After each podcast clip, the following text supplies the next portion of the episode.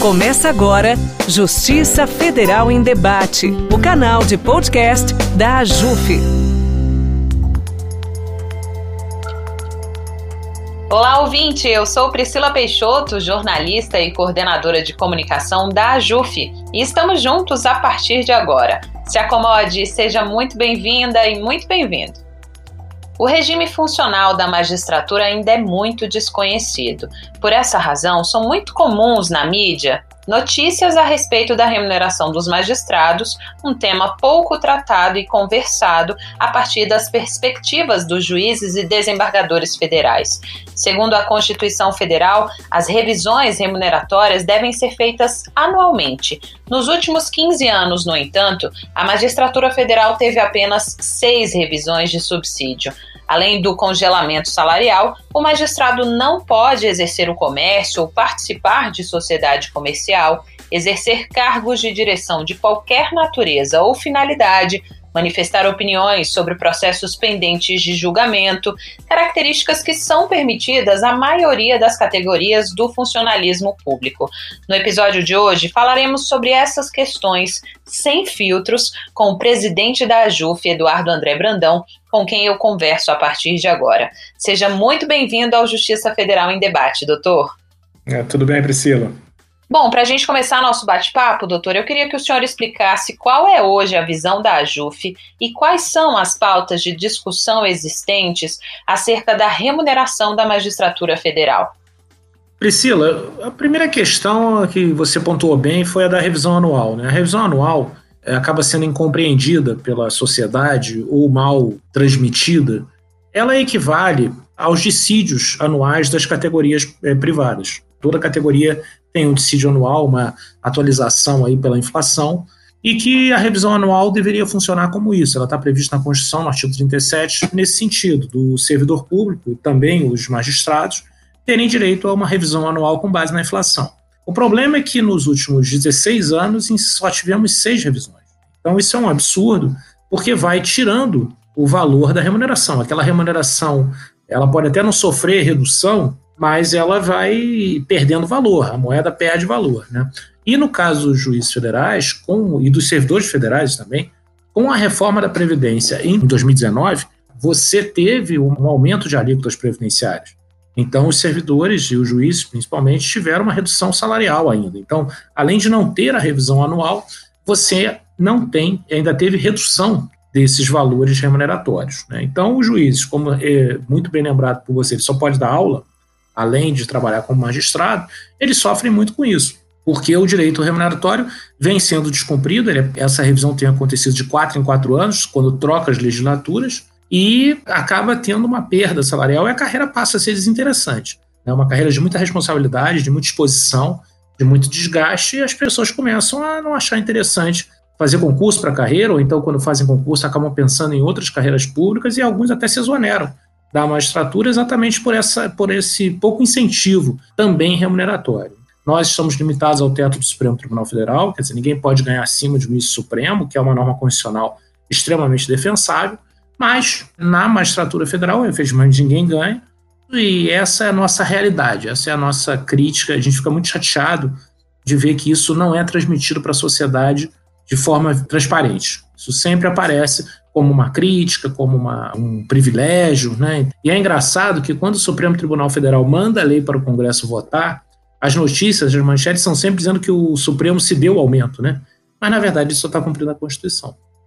Perfeita explicação, doutor Eduardo. Inclusive, a gente vai tentar desconstruir um pouquinho desses mitos, né, que o senhor muito bem citou aí durante a nossa entrevista aqui. Bom, o senhor frisou, né, uma das pautas de destaque da AJUF, em especial da gestão do senhor é a justa remuneração dos magistrados federais. No entanto, essas revisões remuneratórias só estão ocorrendo de quatro em quatro anos, como o senhor bem frisou, e o que vai de encontro, inclusive, à Constituição Federal, que prevê uma revisão anual. Nos últimos 16 anos, houve apenas seis revisões de subsídio. Além disso, a gente teve a reforma da Previdência, o congelamento dos salários, a crise orçamentária que existe nos tribunais, inclusive. O senhor acredita que isso pode afastar ou tem afastado os candidatos aos concursos de ingresso na magistratura? O senhor disse que acredita que sim, né? Mas quais são as consequências desse movimento, doutor? A pessoa passa no concurso, o juiz substituto passa no concurso, muitas vezes ele vai para o interior. A perspectiva de promoção dele, como as carreiras estão bem inchadas, né? travadas, né? inchadas não, elas estão bem, apesar de ter muitas vagas, nós não temos tido aposentadoria, as pessoas. Então, a, as carreiras não têm andado, não têm caminhado tanto, são poucas vagas nos tribunais. Então, o colega passa no concurso para juiz substituto. Acaba indo para o interior. É uma condição de trabalho, uma responsabilidade imensa. Uma presença que o juiz tem que ter, de presença em audiência, de comandar operações, de, a, responsabilidade do trabalho da magistratura. Ele acaba fazendo um outro concurso para uma carreira que talvez também tão, tão bem importante, mas que não exija tanta presença diária, que tem uma outra possibilidade de, de você trabalhar mais remotamente. Né? Agora, na pandemia, está todo mundo trabalhando remoto, mas antes o juiz do interior tinha que estar presente, não tinha como, não havia possibilidade de trabalho remoto. Então, outras carreiras jurídicas públicas permitem isso. Então, o juiz fala: Poxa, tudo bem, passei para juiz, gosto do trabalho, mas eu não vou ficar aqui sem remuneração, ganhando pior do que outras carreiras jurídicas. Então acaba sendo desinteressante. A gente realmente tem perdido colegas, é, principalmente os mais novos, que vão para outras carreiras, como Ministério Público, mesmo para advocacia. A gente vai acabar perdendo também pra, daqui a pouco para a Advocacia Geral da União. As pessoas não vão ter interesse para cartórios. Então a gente vai, magistratura estadual, Ministério Público Estadual, a gente já tem perdido. A carreira já se tornou desinteressante. Essa é uma realidade que tem que ser combatida imediatamente. E a questão da remuneração, Priscila, ela tem que ser encarada de uma forma transparente por todos. Né? Não é só a JUF que tem que falar. O Supremo Tribunal Federal ele tem que mandar projeto de lei para o Congresso. Nos últimos três anos ele só mandou dois. Ele só mandou um, perdão. Em dois anos ele não mandou. Aí o, o próprio poder não está se valorizando. Então o Congresso que não vote, que diga que não tem como votar e assume esse desgaste. Agora, nem o Supremo Tribunal Federal mandar esse projeto, isso gera uma, uma defasagem muito grande né? Porque fica sempre parecendo que o juiz está errado em pedir uma remuneração, uma revisão pela inflação ano a ano. E quando você quando ela sai de quatro em quatro anos, ela não sai no valor total. É um tema que tem que ser encarado de uma forma muito transparente, muito, muito transparente. É óbvio, a pandemia dificultou qualquer briga remuneratória, né? Enquanto você tem que concentrar os gastos com saúde, com recuperação econômica e tudo, a gente até compreende. Mas também todos têm que compreender que a gente tem que falar de remuneração, sim. Não tem ninguém vai ter vergonha de falar de remuneração do seu trabalho. A gente trabalha, tem uma responsabilidade imensa, tem um compromisso imenso e tem que ser remunerado como tal. E ninguém está pedindo aumento, a gente está pedindo a revisão prevista na Constituição pela inflação. Isso é importante deixar sempre claro. Excelente, doutor. E a gente pode dizer que a principal consequência desse movimento é, afetar a prestação jurisdicional, já que temos aí mais de mil cargos vagos na Justiça Federal, porque não tem gente para preencher esses cargos, doutor? Sim, sim. A gente, é, é, esse, esse é um efeito é, perverso, né? Que você passa a, ser, a carreira não ser interessante e a pessoa acaba, tão logo passa, acaba ficando insatisfeita, vendo essa defasagem em relação a carreiras próximas, né? Com menos responsabilidade, sinceramente então, acaba tendo essa, é, esse desestímulo à carreira. Isso vai afetar a prestação jurisdicional, sim. Além do desrespeito mesmo ao servidor, né, ao, ao magistrado, aquela pessoa que fez concurso, que acredita. Ninguém tem que ter vergonha de, de cumprimento de direito. O dia que um juiz tiver vergonha de pedir o cumprimento de um direito dele, ele tem que parar. Né? Ele não acredita nem mais no próprio trabalho. Então, temos que encarar sim. A gente tem que encarar e falar: olha, o meu direito está sendo desrespeitado. Seguidamente, e aí você imagina a revolta dos meus colegas, Priscila, quando ele, é, quando ele abre o jornal ou abre o computador na internet, um jornal está dizendo que ele é privilegiado, que tem que acabar com os privilégios e tal. Isso aí realmente é, acaba sendo, para muitos, uma provocação até. Por isso estamos aqui, né, discutindo remuneração sem filtros. o senhor bem citou que, que as decisões do STF, no ano passado, o Supremo Tribunal Federal confirmou a decisão que equipara o teto salarial de juízes federais e estaduais. Qual que é o posicionamento da AJUF sobre esse tema específico? É, por essa defasagem da falta de revisão anual, os estados com a sua, né, conseguiram, em alguns estados onde o custo de vida é mais alto, não todos os estados, mas praticamente todos, criaram verbas indenizatórias, né?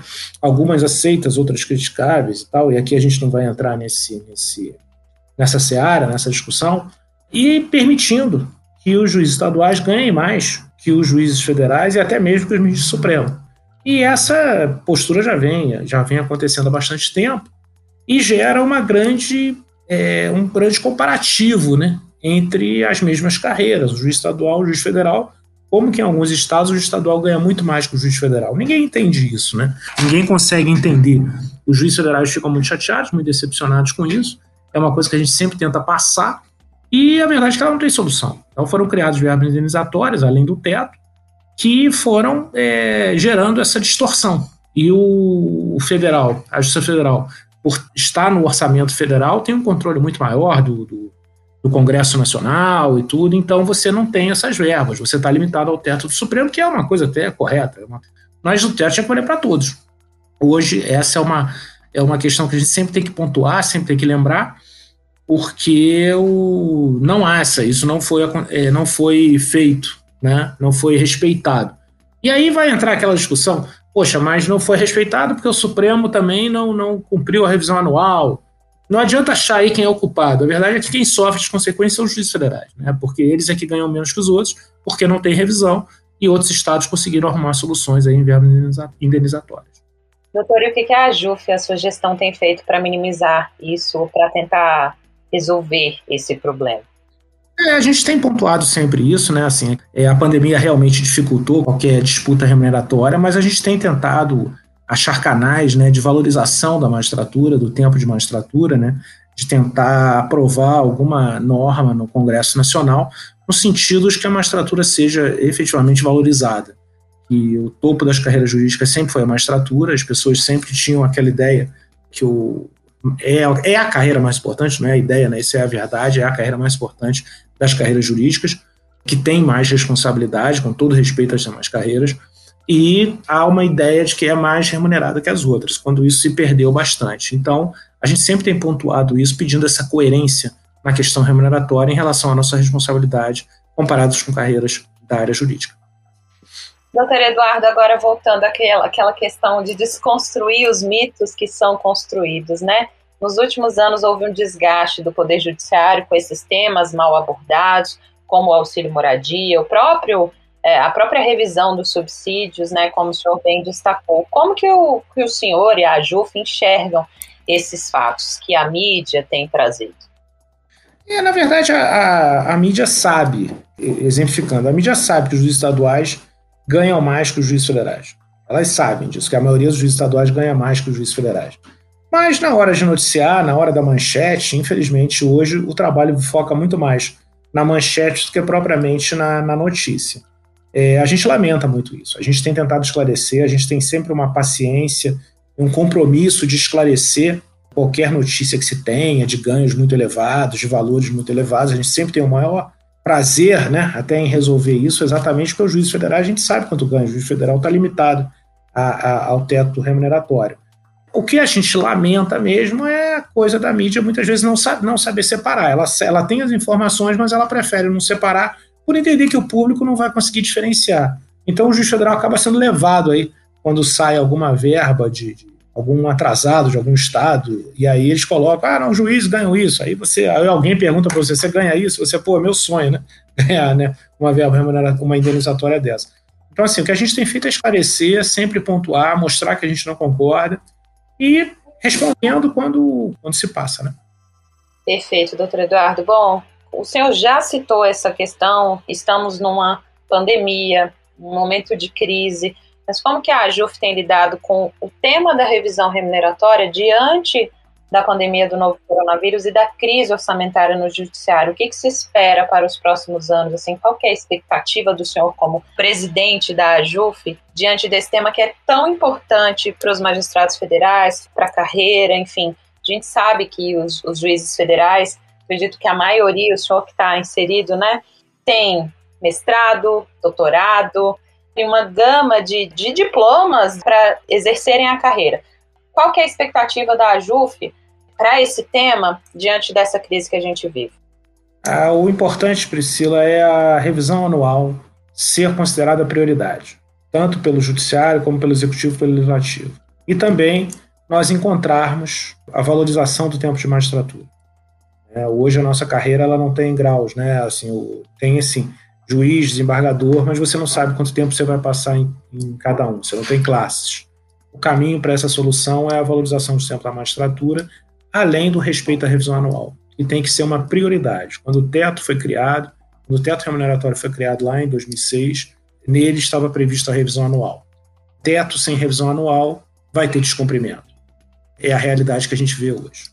Então, as, na minha visão, as duas prioridades: a valorização do termo da magistratura e encarar a revisão anual como uma obrigação. E, obviamente, um, um ano ou outro você pode não poder cumprir, mas ela tem que ser, ela não pode ser, o descumprimento não pode ser a regra, pode ser no máximo a exceção.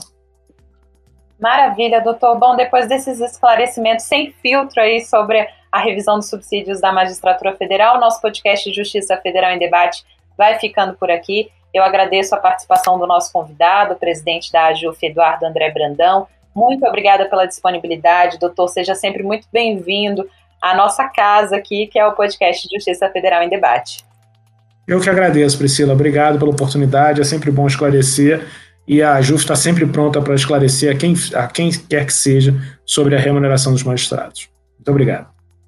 Muito obrigada a você, ouvinte, que nos acompanhou até aqui. Estaremos juntos novamente no dia 19 de abril com o quinto episódio da série sobre a atuação da Justiça Federal. A gente vai falar sobre a criação do TRF6 e a ampliação da Justiça Federal. Por que, que essa medida é necessária? O que, que a AJUF tem feito para discutir esses temas no Congresso? Ficou curioso? Então não perca o nosso próximo programa. Eu espero você. Até lá! Você ouviu Justiça Federal em Debate, o canal de podcast da AJUF.